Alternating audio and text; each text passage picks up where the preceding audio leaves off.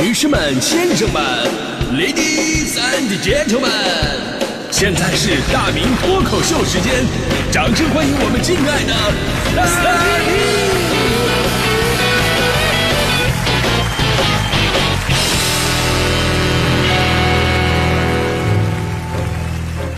好，欢迎各位来到今天的大明脱口秀，我是大明啊。咱说人生如戏，谁从小到大没撒过谎啊？我们的父母啊，总是教导我们做人要诚实，而且呢，经常用“狼来了”的那个故事来教育我们啊。总撒谎的孩子，没有人再相信他了啊。即便这个故事本身他就是瞎编的，你倒不如直接说：“孩子，你看到门口那半截木棍了吗？那就是你爸爸小的时候撒谎，然后你爷爷打的呀。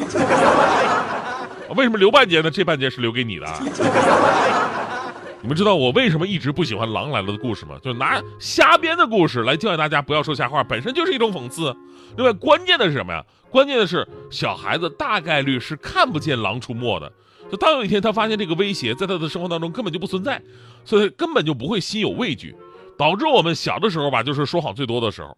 我上学那会儿，各种的撒谎啊，跟老师请病假呀，啊今天这儿疼，明明天那儿有毛病的，导致后来我们老师退休了做微商。成天向我推销那些保健品。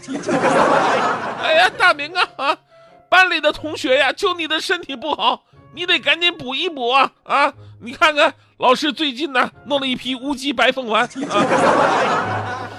哎呀，但是你会发现吧，就人随着年纪的增大呀，你真的是越来越不愿意撒谎了。当然，这里边我们也得区分一下谎言的内容，有的是善意的谎言。比方跟家里人说，哎，我吃过了，我没事好着呢，对吧？其实也是一种爱的表达。还有情侣之间，什么爱你一万年呐，你比她漂亮多了呀，我从来不会骗你啊。说实话，谁一听都知道这是说假话。但是在爱情当中，哎，就是一个爱听，一个爱说，一个愿打，一个愿挨，这也没什么不对啊。但是像小的时候那种，是吧？推卸责任的，给自己找理由的，老师、家长两头忽悠的，我跟你说，年纪越大吧，你越不想撒这些谎。但这绝对不是说成年人他不想撒谎啊，而是说当你成熟了，你才发现你撒的这些谎吧，其实谁也骗不了，真的谁也骗不了。就好像昨天一条新闻说，这个苏州太仓有一个路上的司机，因为这个眼神特别的稚嫩，结果被交警给拦下来了。要不说咱交警叔叔眼睛太毒了，这司机当时戴着口罩，而且是开着车，你有那么一晃。咱交警叔叔离老远就能看出人家眼神稚嫩了。后续更奇葩，司机说自己一九八二年出生，你算算一九八二年，那也快四十了呀。交警说了，你快四十不可能吧？你这么稚嫩，你四十？结果这哥们说了一句话，差点没让现场的人喷了，说啊，因为常敷面膜，所以可以说是驻颜有术。啊交警叔叔都乐了，你这撒谎撒的，你这智商看起来就不像四十的，你知道吗？结果再三询问这个一九八二年的身份信息，竟然是他爸爸的。这位快四十岁的哥们儿，真实年龄是十四岁啊！这次他是偷着开着家里的车出来了。你说说，这是多么好的一个绕口令的段子！来，跟我一起来读一遍：十四是十四，四十是四十。你不能把十四说成事实，也不能把四十说成事实。这个我国的准驾年龄是十八岁啊，也就是未成年人他无法申领驾照，更不能驾车上路。但是因为这个男孩不满十四周岁，所以最后他被责令由监护人严加管教。就这个时候吧，我总觉得《狼来了》的故事明显就没有那半截棒子更管用，你知道吗？所以从这个事儿啊，您就能明白一个道理：其实小的时候吧，您撒的那些谎，也许没有骗过任何人，只是当时他们没有拆穿你而已。但是当你触碰到原则跟底线的时候，那些谎言是没有任何意义的。而且谎言呢，注定是谎言，跟年龄无关。当然，咱说也跟性别无关。我特别不喜欢一种说法，说哎呀，这个性别上的本能，男人撒谎，女人撒娇。我特别不喜欢这句话，弄得我们男人就跟不就好像不会撒娇娇似的。不要看不起我们好吗？是人都会说谎，只要是谎言呢，其实都会被别人看出端倪。所以不要以为撒谎就是一句话的事儿。正所谓说一个谎言圆一个谎言。接下来就告诉各位啊，撒一个谎到底有多难？我们可以先下一个定义：撒谎呢，不仅需要认知功能完好，呃，能记住错综复杂的信息，还必须精心而又不露痕迹的控制语言表达、情绪状态、心理波动、生理指标等等等等。总之，想在撒谎的过程当中滴水不漏的掌控所有的细节是不太可能的。首先，从外观我们就基本上可以确定一个人有没有说谎了。比方说，说话磕磕绊绊呐，眼神飘忽不定啊，总是摸鼻子呀，总是在回避你的问题啊，说话咽口水啊，这都是从第一步就是微表情来判定。但是也因人而异啊，就是你像我朋友强哥，强哥呢就有一个特别奇葩的一个习惯动作，他在说一些需要让别人相信他的话的时候呢，习惯一手指天。比方说看到我们台女同事了啊，就说我的天哪，你瘦了啊！说完这句话一手指天。最开始我是这么解读的，我说强哥可能用这个动作吧，显示自己非常的真诚，一手指天就是对天发誓的意思，我说的是真话。对吧？后来有一次喝酒的时候，我问强哥，我说强哥，你有的时候说话总是一手指天，你什么意思呀？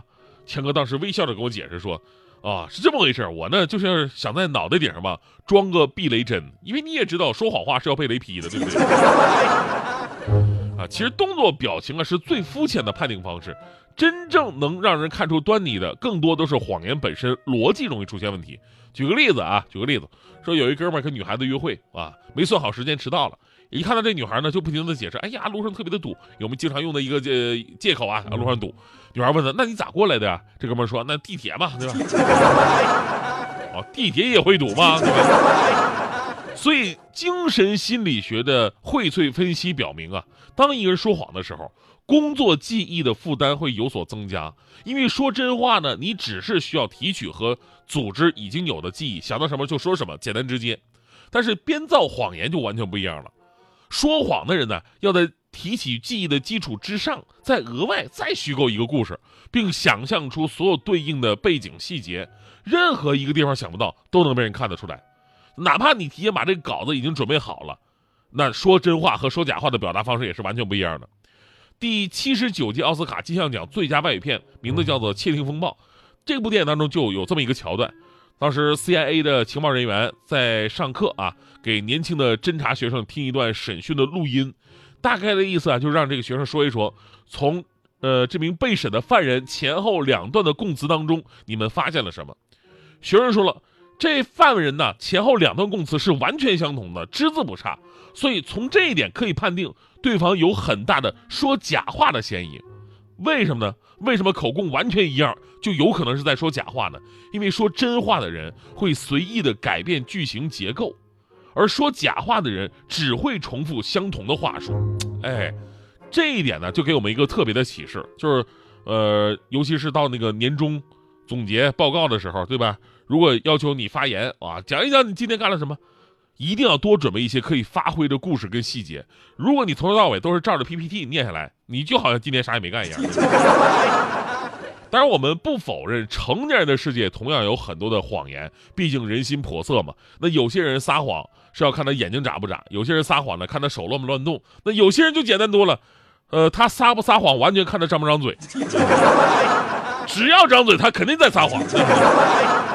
那这期节目就是想告诉各位啊，其实很多时候没有拆穿你的谎言，不是因为你成功欺骗了所有的人，只是大家伙不想拆穿你，没有心思跟你计较，默默的看着你表演而已。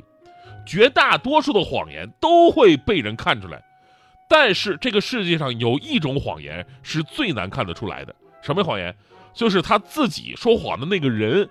对自己本身就对此深信不疑，他已经活在了自己编织的谎言的世界当中。这样的人，你最难判断他说的是真是假，或者你们信不信都已经不重要了，反正他是信的。这就是今天的大明脱口秀，记住我，我是中国脱口秀之王。